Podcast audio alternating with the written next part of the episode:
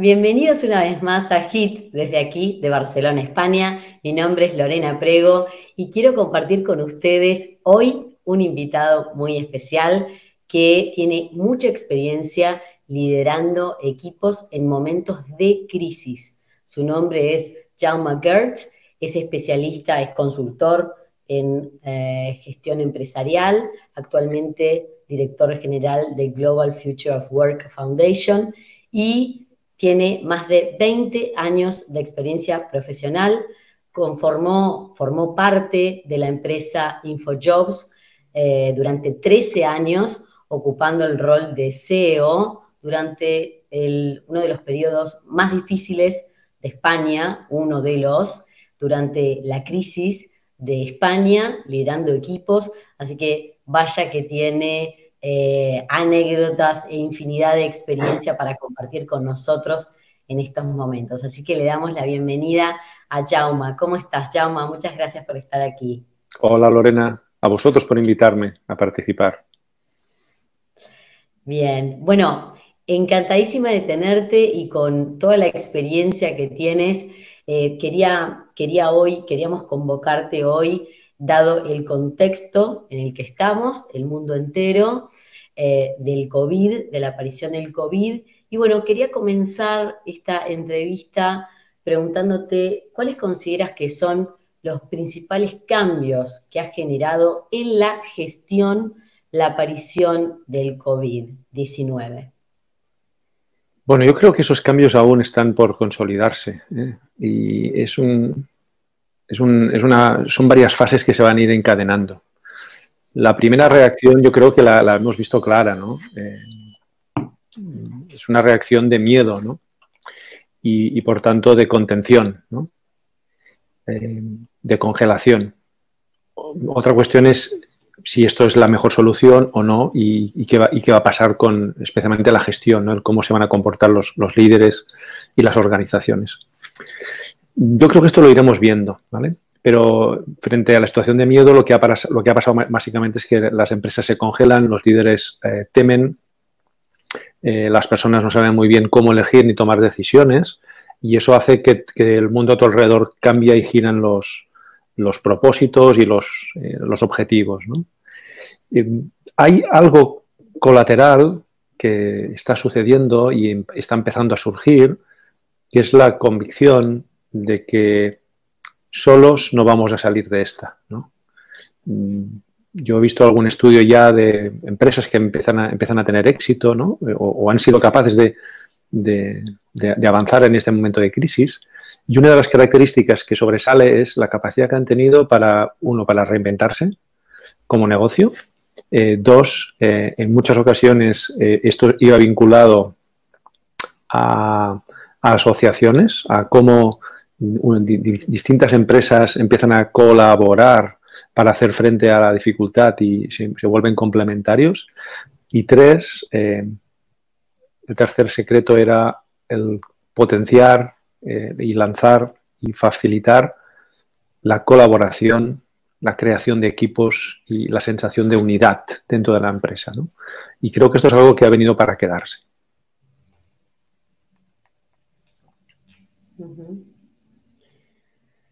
Bien, o sea que serían los tres puntos reinventarse, colaborar hacia afuera de la empresa y generar equipos consolidados hacia la interna, digamos.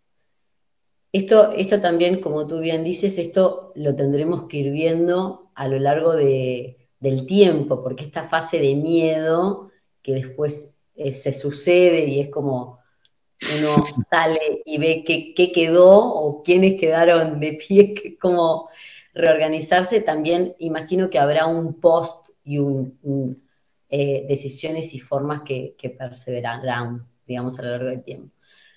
¿Cuál crees que será el nuevo rol del departamento, del área de talento? Digamos, ¿cuál, cuál te parece que es el papel que está jugando y que debería jugar en este contexto? Bueno, el área de, talento para mí va a coger una, un rol clave ¿no? en, dos aspectos. El primero es el talento en sí mismo. Sí se está viendo que hay una evolución hacia la escasez del talento, en el sentido de que eh, no todo el mundo tiene talento. El segundo aspecto del talento es la diversidad. Antes entendíamos por talento una serie de elementos muy concretos y por tanto era un espectro muy corto. Lo que sucede ahora es que este espectro cada vez se vuelve más estrecho, de más especialidad, pero a la vez se abren muchos más talentos. Por tanto, el abanico de talentos, sobre todo las soft skills, ¿no? los nuevos talentos que no están vinculados a la parte técnica del trabajo, están despegando. Entonces, el talento se, convierte en un elemento fundamental eh, más que nunca por lo siguiente. Cuando tú tienes un talento, ese talento, hasta ahora, la mirada que teníamos es, eh, lo, contratamos para que desarrolle unas, tareas eh, que son únicas, ¿no? por decirlo de alguna manera. Esta mirada tiene que, se está extendiendo. Y no solo le vamos a pedir hacer una serie de tareas de una forma determinada, sino que también sea capaz de que este talento lo pueda dejar huella en aquellas personas que trabajan a su alrededor. Por tanto, se convierten en, el talento se convierte en un polo de acción y de repercusión. ¿Por qué? Porque lo que no tiene sentido es tener una persona muy talentosa que solo haga una acción y no deje una herencia a las personas con las que contacta.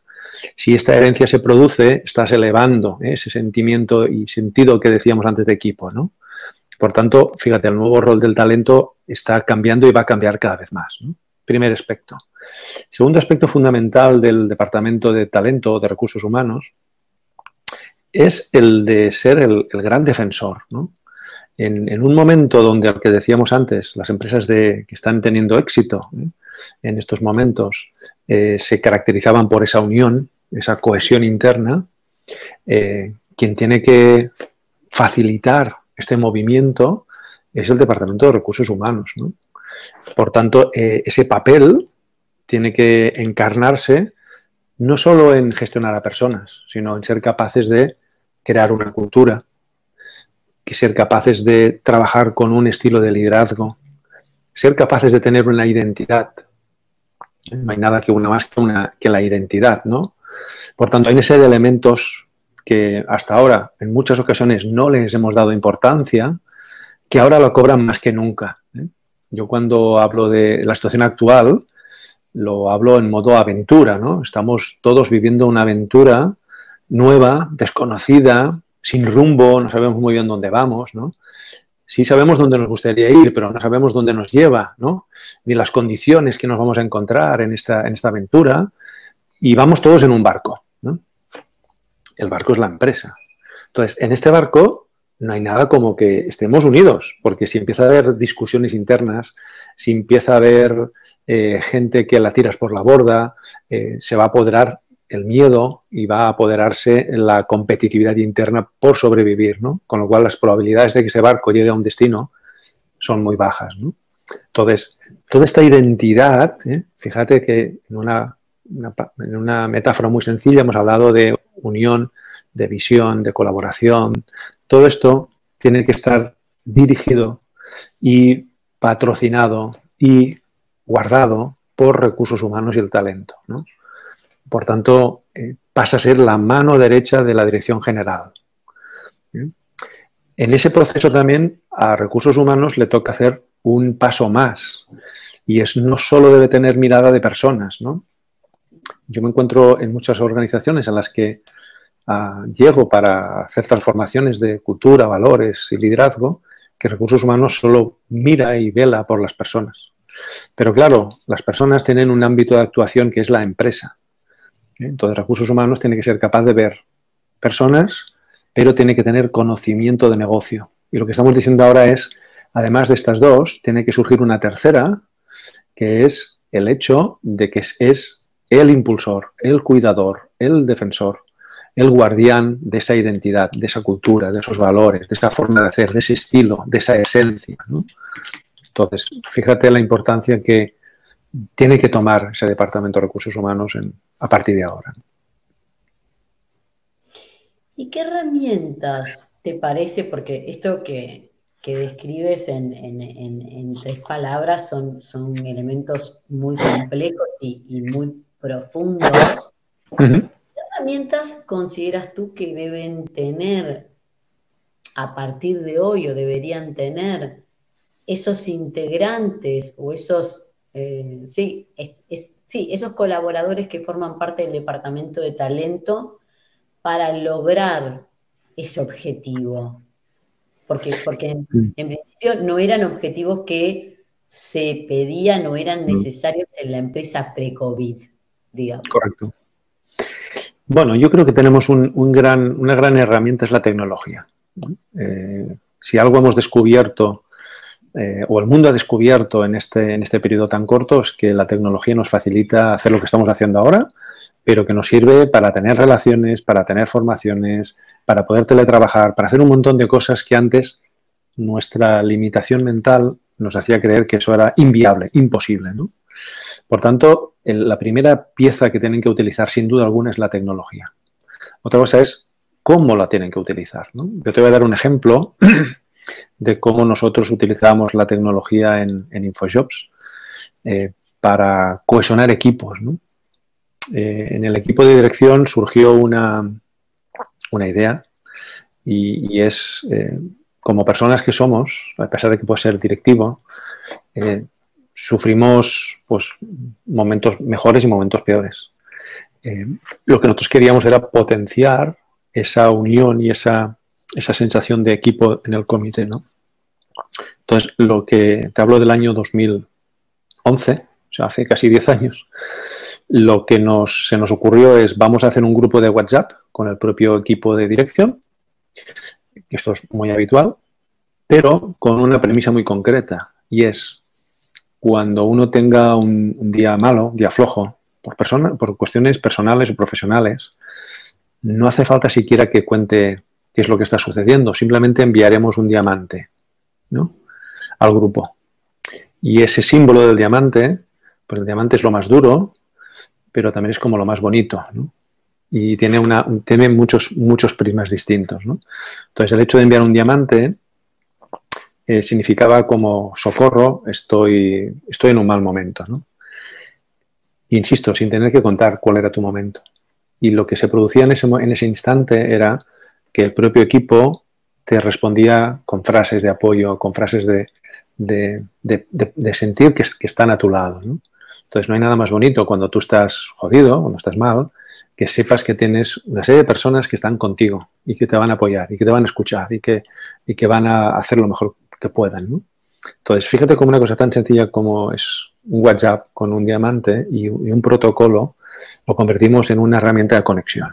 Por tanto, primera herramienta que tienen y que tendrán que utilizar es la tecnología. Pero utilizada con, con alma, ¿no? Yo diría una tecnología utilizada con alma.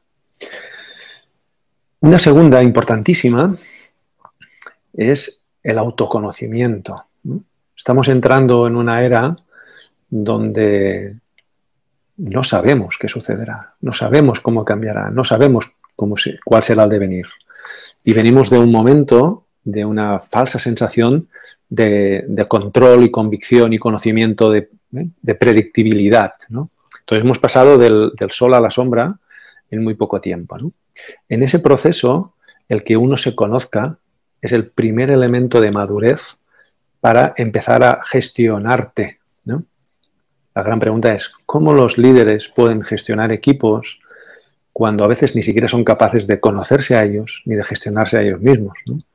Por tanto, la segunda herramienta es el autoconocimiento. ¿Cómo me conozco? ¿Cómo sé quién soy? ¿Cómo reconozco mis habilidades y mis, debilidades? y cómo con eso me rodeo de las personas adecuadas para compensar. Ahí nace también la conciencia. Fíjate que estamos hablando de herramientas eh, que son soft, ¿no? Pero qué importante es la conciencia. Si no tenemos conciencia, no somos capaces de reconocer. ¿no? Yo ahora te puedo estar mostrando un retulador de color naranja y si tú no sabes que es naranja, eh, no eres capaz de reconocerlo, ni de verlo, ni de comprender. Por tanto, este ejercicio tan sencillo en la vida cotidiana, en el mundo laboral, se multiplica y se magnifica. La conciencia de lo que estoy haciendo, la conciencia del impacto de lo que hago, la conciencia de mis necesidades, la conciencia de que puedo hacerlo. Todo esto me permite eh, actuar desde otro lugar. Y te voy a dar solo un cuarto, yo creo que hay bastantes más, pero hay un cuarto, que es la medición. ¿eh? Vuelvo a, la tecnología. En momentos buca, volátiles, inciertos, complejos y ambiguos, es muy importante poder medir cosas. ¿Por qué? Porque desde esa medición podremos saber eh, si estamos yendo en un camino que es el que queremos, podemos saber también y tener sensación de avance o de retroceso. Necesitamos elementos que nos ayuden y nos guíen en ese camino desconocido. Por tanto, el utilizar tecnología para poder medir, ¿eh? Para poder saber en todo momento dónde estamos, cómo estamos, va a ser fundamental. Y, permíteme que te dé una quinta, que es la comunicación. Algo que me encuentro en la mayoría de, empresas a las que acudo donde tienen problemas, o los equipos, cuando la primera aproximación siempre, surge una frase que es falta comunicación. Y normalmente no es que falte comunicación, sino que justamente estamos en el momento inverso. Hay tanta comunicación que no sabemos lo que es relevante. Y segundo, no solo hay demasiada, sino que el estilo, la forma de comunicar se vuelve fundamental. En momentos tan difíciles, eh, digamos que tenemos dos extremos. ¿no? Tendríamos un extremo que es el látigo y la organización va a funcionar en base al miedo, a, potenciar ese miedo y generar mucha más presión sobre las organizaciones. Lo que pasa es que eso va a crear organizaciones exhaustas y organizaciones que van a tener heridas que sin duda alguna aunque sobrevivan, en el futuro les va a pasar factura. Y después tenemos el otro polo, ¿no? el polo de la cercanía, de la humanización. Y ahí es donde aparece esa comunicación humana, el cómo decimos las cosas, cómo decimos las cosas adecuadas, cómo eh, somos transparentes. ¿eh? Yo, estoy trabajando con algunas organizaciones con lo que llamamos transparencia extrema, que es decir, todo es visible para todo el mundo pero claro, fíjate, para que todo sea visible para todo el mundo, has de tener una madurez, has de poder sostener ciertas cosas, has de poder conocerte, ¿no? Y ahí es donde empieza la magia de que en estas cinco piezas que te he dado, todas ellas están interconectadas entre sí, ¿eh? no son elementos sueltos. Por tanto, te he dado cinco cosas que yo creo que son los cinco pilares en los que debería sostenerse. Sí, que han sido, bueno, tecnología, autoconocimiento, conciencia, medición y comunicación. Que estos temas, Jauma, son universos, porque el tema de la comunicación, por lo menos desde, desde, desde lo que es mi experiencia a nivel organizacional, es gigante, gigante. Hay una cosa que en coaching se dice mucho y es lo que no se dice genera rencor. Es verdad que hay mucha comunicación y mucha, mucha demasiada veces, y, las personas no logran discernir entre todo ese mar, pero también ah, eh, por, la jerarquía y por el tipo de organizaciones que venían, o que hay muchas organizaciones que son jerárquicas, esa asimetría genera, en mi opinión, muchas cosas que muchos colaboradores no comparten y genera un rencor intrínseco, también desde un rol de liderazgo lejano, poco cercano, poco humano, que, se juntan las dos y, dificultan mucho esto que tú dices de la unidad, del estamos todos juntos y es la única manera de salir adelante. Esto que mencionas de la conciencia, de vuelta, universo enorme, yo estoy intentando dilucidar el término conciencia en el, mundo empresarial que eh, de manera sencilla lo ha simplificado en el reconocer ciertas cosas que son invisibles para, para muchas personas, pero que son fundamentales. Y este, bueno, el autoconocimiento. Y todo esto me parece, me, encanta, estamos súper alineados, pero eh, ¿cómo, cómo, se logra? Porque es algo que realmente lo pienso muy, muy frecuentemente, muy a menudo. ¿Cómo, cómo se logra el, el poder trabajar? Mira lo que te digo, el punto de comunicación, entendiendo que primero tenemos que conocernos para poder ir a un otro, comunicar, saber qué nos genera el otro, cómo comunicar desde la cercanía, presentarnos vulnerables como líderes. Exacto. No nos vamos a desdibujar por ser personas o vulnerables. ¿Cómo, cómo, es algo que me lo pregunto de verdad siempre, ¿cómo llegamos a poder trabajar con un líder que hace 10, 15 años que viene trabajando en una organización jerárquica? E, esto ya es, una pregunta para que muchos que estamos en este camino del, cambio, que vemos la necesidad del cambio en las organizaciones antes del COVID y ahora con el COVID mucho más, ¿qué estrategias tú mencionarías, por decir algunas, eh, para, abordar eh, esta temática que es súper compleja y no, pretendo abarcarlo en minutos, pero ¿cómo, ¿cómo aproximamos a un jefe con esta ideología jerárquica a, palabras como autoconocimiento? Eh, ¿Cómo hacemos? Mira, yo creo que si el COVID nos ha traído un gran regalo, nos ha traído uno que se llama humanización. Eh, porque es lo que es lo que nos pide, ¿no? que nos humanicemos. Y, nos, ha, traído también eh, la oportunidad de, magnificar esa transformación. Yo lo abarco desde el el punto que, antes ya te he nombrado, ¿no? El COVID nos ha traído un, momento buca extremo. Volátil, incierto, complejo y ambiguo. ¿Qué significa volátil? Volátil significa que lo que hoy tengo mañana lo puedo perder. Incierto significa que aquellas certezas que teníamos del pasado y que nos servían para tomar decisiones y acciones, dejan de ser ciertas. Por tanto, ya no tengo marcos de referencia. Complejo significa que todo está interconectado y, por tanto, si tiro de un hilo para eliminarlo, es probable que otras cosas se rompan en otro lugar. Y ambiguo es esa bruma que no nos permite ver, que nos, eh, hace que todo sea muy difícil de identificar. Claro, te metes, te sumerges en un entorno así y lo primero que tiene que suceder es eh, o debería suceder, eh, es que nadie tiene las respuestas correctas. Y esto lo estamos viendo, ¿no? Lo estamos viendo desde el propio gobierno, lo estamos viendo en cómo se toma una decisión y al cabo de 15 días parece que esa, se toma una decisión que va en contra y quien dice 15 dice una semana, ¿no? Y, uno lo, lo, achaca a no lo han estudiado bien, no han sabido cómo, ¿no? Pero eso es justamente eh, la gran dificultad a la que nos enfrentamos.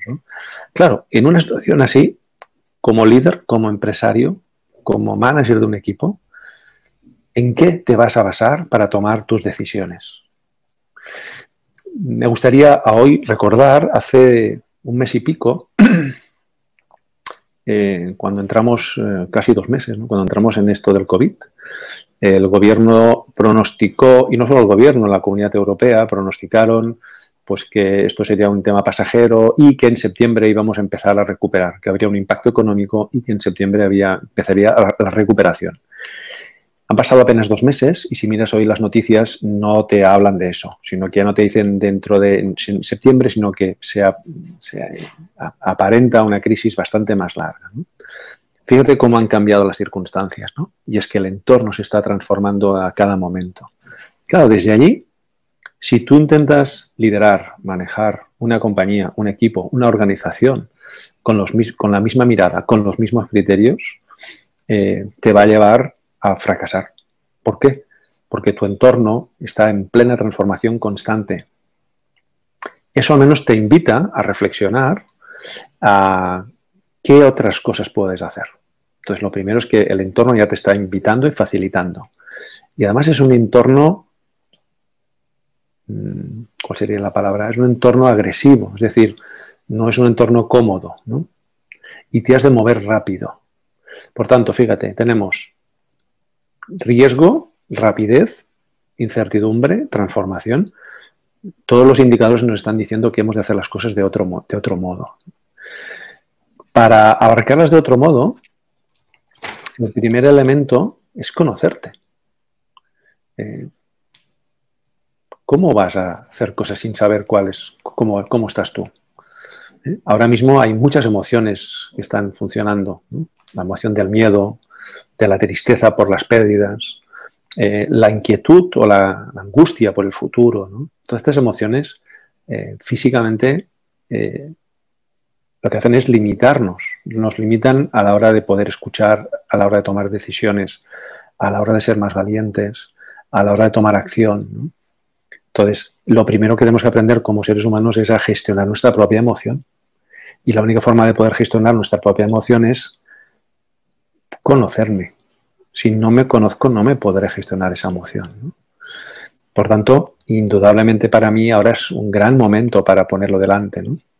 Aquel directivo, aquel mando, que diga que ahora no tiene miedo, que pretenda hacernos creer que tiene la convicción y la seguridad de lo que tiene que hacer, eh, bajo mi punto de vista está mintiendo. ¿Por qué? Porque no sabemos lo que puede pasar mañana. Mañana puede haber un repunte y se puede volver a cerrar el país o la comunidad entera o el mundo entero. Por tanto, las predicciones que, puedes hacer son muy cortas. Por tanto, como bien decías, creo que es momento de demostrar la vulnerabilidad demostrar que yo no tengo todas las respuestas. Y claro, todo eso es poder sostenerlo. Y, qué mejor camino que conocerte a ti mismo. Entonces, yo lo abarcaría por ahí, lo estoy abarcando por aquí. Y es cierto que hay personas que siguen negando, ¿eh? porque evidentemente, frente a una dificultad, sabes que una de las respuestas que tiene el ser humano es la negación. Es la primera fase. Niego, ¿eh? lo que es muy evidente, lo niego. Perfecto. Pero sí es cierto que hay un grupo de personas que empiezan a ver, que empiezan a, cuestionarse y a abrirse a tengo que hacer las cosas distintas. Eh, lo que yo estoy haciendo hasta ahora no me sirve.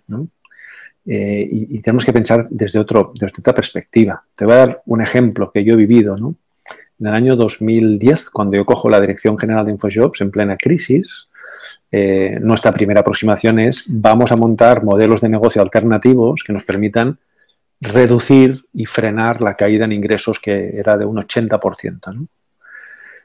Después de seis meses eh, haciendo nuevos servicios y nuevos productos, eh, lo que vimos es que estos productos y servicios sí eran capaces de generar ingresos, pero en ningún caso eran capaces de compensar la caída en ingresos. Ahí lo que tomamos como decisión es, en vez de trabajar a un año vista, vamos a trabajar a 10 años vista. Y empezamos a investigar cuáles eran las tendencias en el año 2010 emergentes que podían transformar los mercados laborales a 10 años. Después de una investigación exhaustiva de varios meses, llegamos a 12 tendencias. Esas 12 tendencias las seguíamos trimestralmente. Y a partir de ahí vimos cuáles eran las que sí avanzaban y las que se quedaban en stand-by. Las que fueron avanzando, nosotros empezamos a construir en ese momento, en el año 2011, empezamos a construir servicios basados en esas tendencias a 10 años. ¿Por qué lo hicimos así? Porque todos nuestros esfuerzos en, solventar el corto eh, tenían un impacto reducido. Y por tanto tenemos que pensar en cómo construir, en salvar el corto, a la vez que construimos un futuro mucho mejor. Esto es un cambio de paradigma. Diez años en el mundo de Internet es un cambio de paradigma como si en cualquier otra empresa fuesen 20 años o 30 años por delante, porque las cosas van muy deprisa. ¿Por qué te cuento esto? Porque ahora es momento de cambiar paradigmas. Es momento de, pensar desde otro lugar. Y creo que esta crisis va a acelerar toda la transformación social. Había muchos negocios que estaban en una clara indefinición. Véase el sector del automóvil. Los chicos jóvenes no compran automóviles. Los chicos jóvenes no aspiran a que su vida esté manejada por un, por un, vehículo, sino que lo que buscan es el compartir, el alquilarlo. Es otro concepto. Por tanto, hay una revolución que la crisis del COVID puede acelerar. Y eso solo se puede afrontar desde un cambio de pensamiento distinto. Pero para hacer eso, el autoconocimiento es fundamental. Porque es el primer eslabón. No sé si te ha servido. Paso de todo. No, no, pero es que yo lo digo todo el tiempo esto. Sin autoconocimiento no hay posibilidad de liderazgo asertivo, si si te ves. Porque la herramienta más importante que tenemos todos, líderes y no líderes, es nuestra emocionalidad, nuestro, o sea, nuestros puntos ciegos, eh, por lo menos saber que los tenemos. Y si sabemos que los tenemos, sabemos, entro en esta situación sabiendo que es, puede ser un riesgo, porque acá hay elementos dentro de lo que están mis puntos ciegos y voy a tener mucha más atención. Ya con mm. eso es, una, es, un, es un pararse de otro lugar. Y para lograr esto que, que hablas, Jauma, de cambio de paradigma, de, esta oportunidad que nos brinda el COVID del punto de urgencia. ¿Debemos cambiar o moriremos? Es como un poco, ¿no? Eh, yo, no hablo, yo no hablo de cambio, ¿eh? yo hablo de transformación, fíjate. Transformación. Porque un cambio es, se me antoja demasiado ligero, ¿no? Mm, la diferencia entre cambiar y transformarse es que un cambio eh, tú lo proyectas y, vas construyéndolo hasta saber dónde vas. ¿no? Una transformación es algo a lo que te fuerza la vida sin saber muy bien dónde vas a ir a parar y sin tener control sobre el mismo. ¿no? Eh, y eso, por ejemplo, es eh, un niño cuando crece cambia, pero sigue siendo un niño, ¿no? sigue siendo la misma estructura, cambia el tamaño, cambia la fuerza, pero es la misma estructura. Mientras que un, capullo, un gusano, cuando entra en el capullo y al salir y se, convierte en mariposa, se transforma, ¿no? Ha dejado de arrastrarse por el suelo para empezar a volar. Eh, ahora es ligero, eh, mira la vida desde otro aspecto, pero él no tiene control sobre ese proceso. Y se abandona al proceso. Entonces, qué importante es en ese abandonarse a esa transformación, el conocerte, ¿no? El gestionarte, el poder limitar tus miedos, el poder potenciar tus bondades y el poder eh, aceptar lo que tenga que venir, por ejemplo. Mm. Y enfrentarlo. Por eso en este proceso de transformación, ¿qué, papel deberían jugar o, están jugando? ¿Deberían jugar en el sentido de esto de eh, em, posicionarse como una transformación? ¿Qué papel deberían jugar los líderes o dueños de empresa para, para sobrellevar esto, este escenario? Bueno, su, rol es fundamental. Hay muchos estudios y los puedes ver, y si no, fíjate a tu alrededor, ¿no? Eh, cómo la conciencia, ¿eh? hay una teoría que dice que la conciencia del líder eh, determina el punto máximo de conciencia que puede tener una organización. Em, en muchas ocasiones hemos oído cómo los equipos se construyen a imagen y semejanza, en lo bueno y en lo malo, de las personas que los dirigen. Y es evidente, ¿no? Si tenemos un líder que tiene miedo y, gestiona desde el control ¿eh? y desde la desconfianza, eh, esto está alimentando al resto de líderes y eso se va extendiendo. Si tienes un líder que gestiona desde la confianza, desde la humanidad, desde la cercanía, esto se extiende y, permite que suceda. Porque los líderes son los que permiten lo que sucede e impiden aquello que no quieren que suceda. Por tanto, el rol de los dueños y de los directivos es fundamental. Todo aquello que ellos deseen y, todo aquello que ellos deseen y en lo que ellos se transformen, se transformará su, organización. Por eso, cuando hablamos de transformar, ¿eh? una de las tareas que hago es acompañar a equipos, personas y, organizaciones en su transformación cultural. Eh, yo me encuentro con líderes y directivos y dueños en ocasiones, ¿no? Que te dicen, ayúdame a transformarlos, ¿no? Perfecto. Entonces el primer paso es cómo primero tú te transformas en aquello que quieres que ellos sean, ¿no? porque sin eso no podrá ser. Entonces, el rol es que primero eh, has de empezar por ellos. Eh, ellos son los que tienen el poder. Tú, tienes el poder en estos momentos. ¿no? Yo, tengo un cliente, fíjate, que ha tenido que hacer un, ERTE, han, tenido que cerrar momentáneamente. En ese proceso, eh, él ha construido relaciones muy poderosas con su gente. Es una organización de 80 personas, que no es tan pequeña ya pero el cómo ha tratado todo el proceso de COVID y en este arte ha facilitado el que esas relaciones se magnifiquen. Ahora que vuelven a, iniciar ese proceso de, desescalada y empiezan a, reactivar la, economía, eh, se tenía que tomar una decisión. Y era, despedimos a unos cuantos para afrontarlo o eh, lo que hacemos es intentamos eh, estar todos y todos ponemos un poquito de nuestro esfuerzo, ¿no? Entonces lo que ha hecho ha sido hablarlo con la organización. Eh, honestidad extrema, ¿no? Yo pongo las opciones sobre la mesa y, facilito y pregunto para que sean los propios trabajadores los que también vean, ¿no? Eh, por qué camino que es el que quieren escoger, ¿no? Entonces, este ejemplo de honestidad, de, poder poner las cosas sobre la mesa y decir, mm, puedo elegir despedir o puedo elegir reintentar recuperar la, economía con todo el equipo, pero eso nos va a llevar a esfuerzos, tal vez a sacrificios por parte de todos, aunque sean más pequeños, con el objetivo de salvar a todo el grupo. Eh, la gente lo ha tomado en positivo. Entonces, fíjate cómo son los dueños, los líderes, los que determinan aquellos que es posible y lo que no. Por tanto, si estamos hablando de transformación, eh, el líder tiene que ser el primero en aceptar, en moverse, en estar, en, andar el camino que se pretende. Por tanto, más que nunca, aquellos líderes, aquellos dueños que sean capaces de abrir su mente, de, coger la aventura y de, aceptar que tienen que hacer las cosas de otro modo, van a facilitar el movimiento que tenga que hacer la propia organización. Sin ellos, la organización estará condenada eh, a, su rigidez, a sus limitaciones.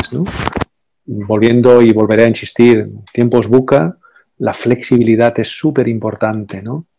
Eh, la aceptación es súper importante, el saber aceptar las limitaciones, el poder doblegarte, cambiar.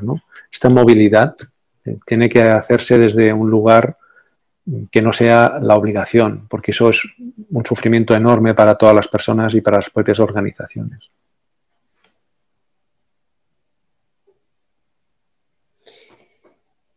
Wow, has dado conceptos muy, muy profundos eh, de la importancia del rol de liderazgo, que será todo lo que el líder habilite y, no será lo que no habilite, la flexibilidad, la aceptación, que de vuelta son conceptos poderosísimos y, a trabajar, ¿no? Porque esto es algo muy complejo que en una palabra parecería sencillo, pero es de extrema complejidad.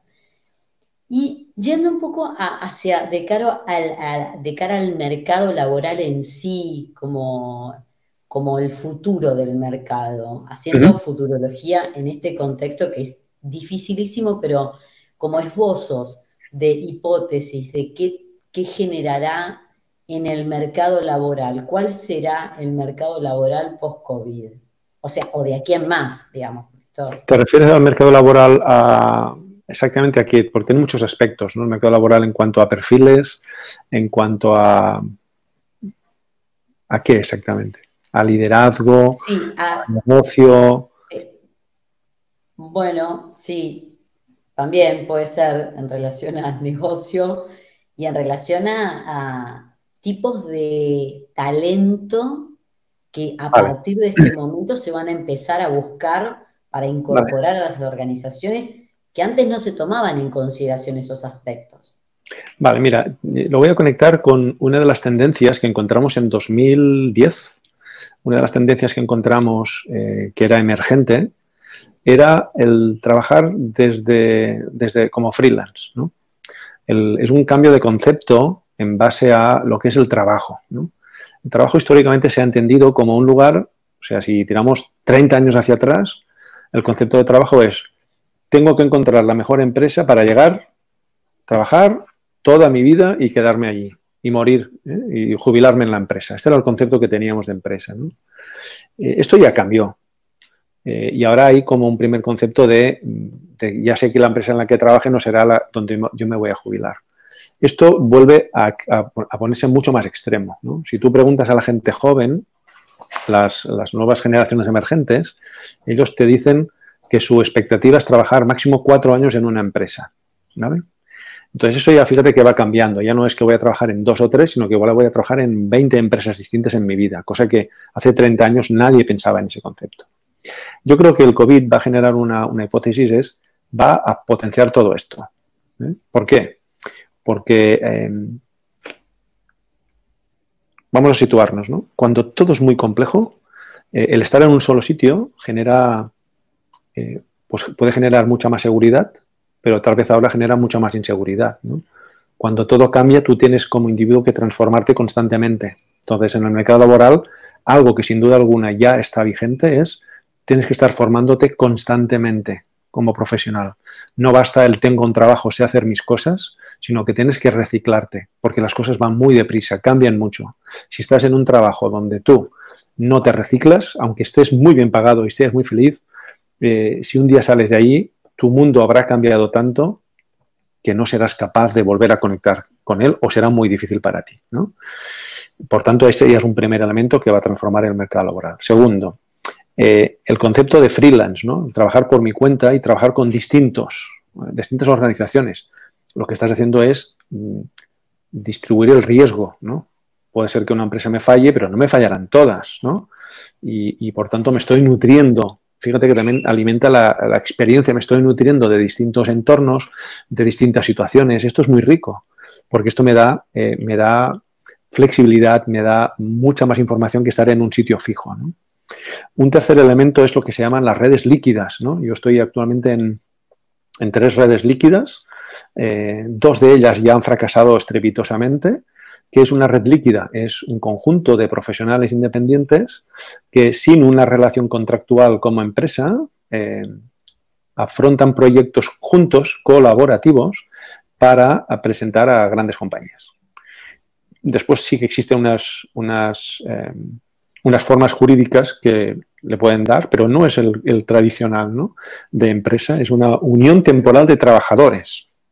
¿No? Es una unión temporal de trabajadores que tú cuando tienes el contrato puedes constituirla pero no es el vínculo empresarial entendido como tenemos ahora, ¿no? De creo una compañía, esta compañía tiene unos accionistas, no, ¿eh? se trabaja por proyectos, personas que por la propia voluntad se complementan, son líquidas, hoy trabajo contigo, mañana ya no, o trabajo un cierto tiempo. Entonces, toda la potenciación de las redes líquidas va a aumentar.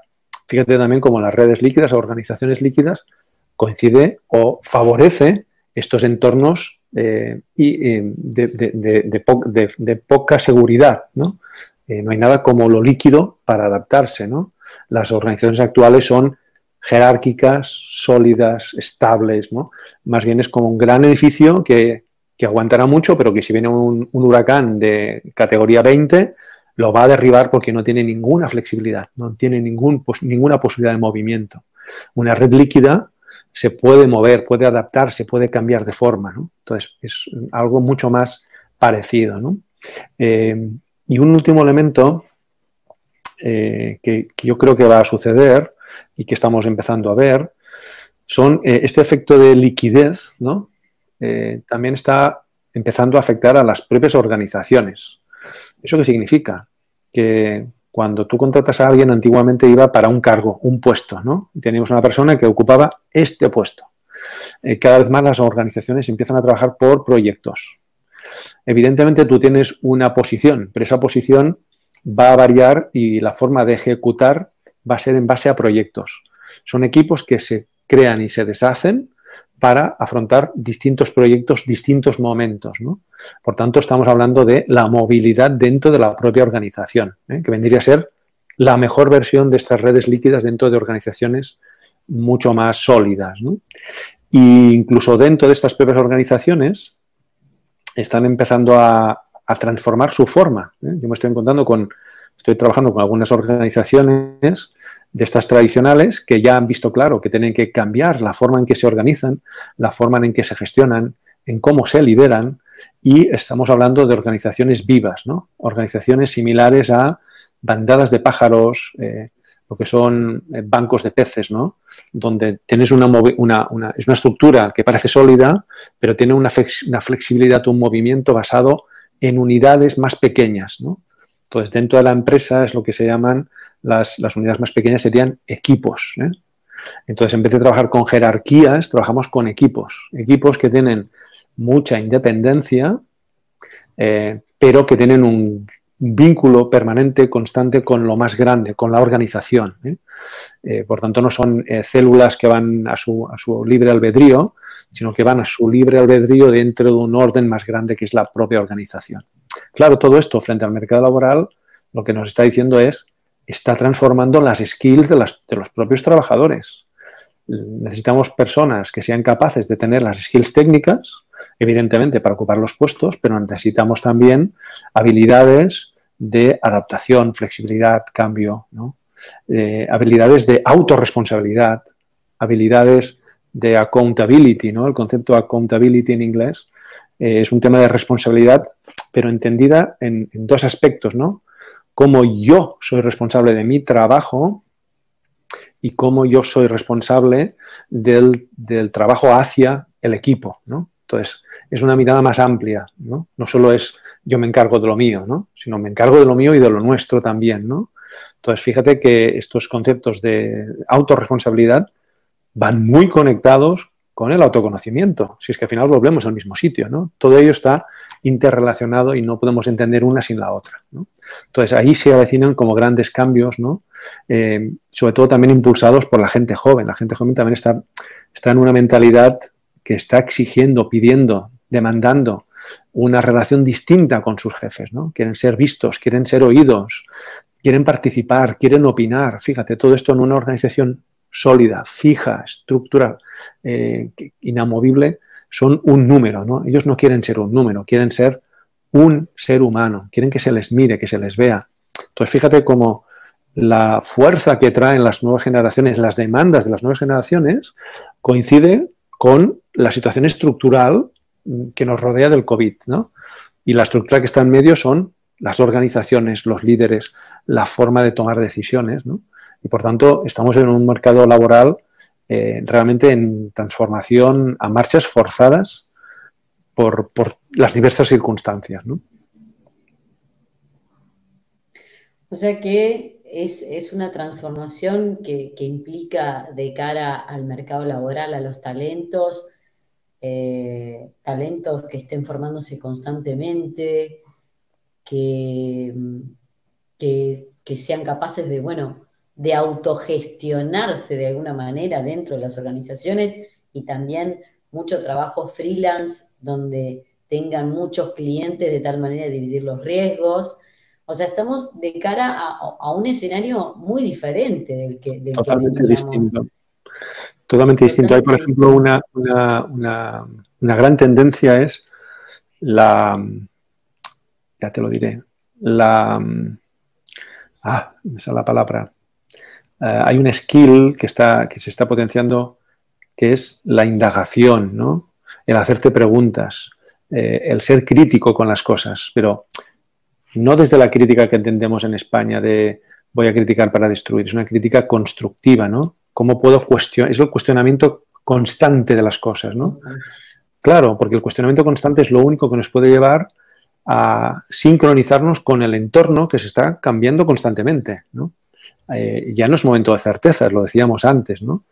Antes, ¿cómo actuábamos? Un profesional analizaba, tomaba una decisión y la decisión era la decisión.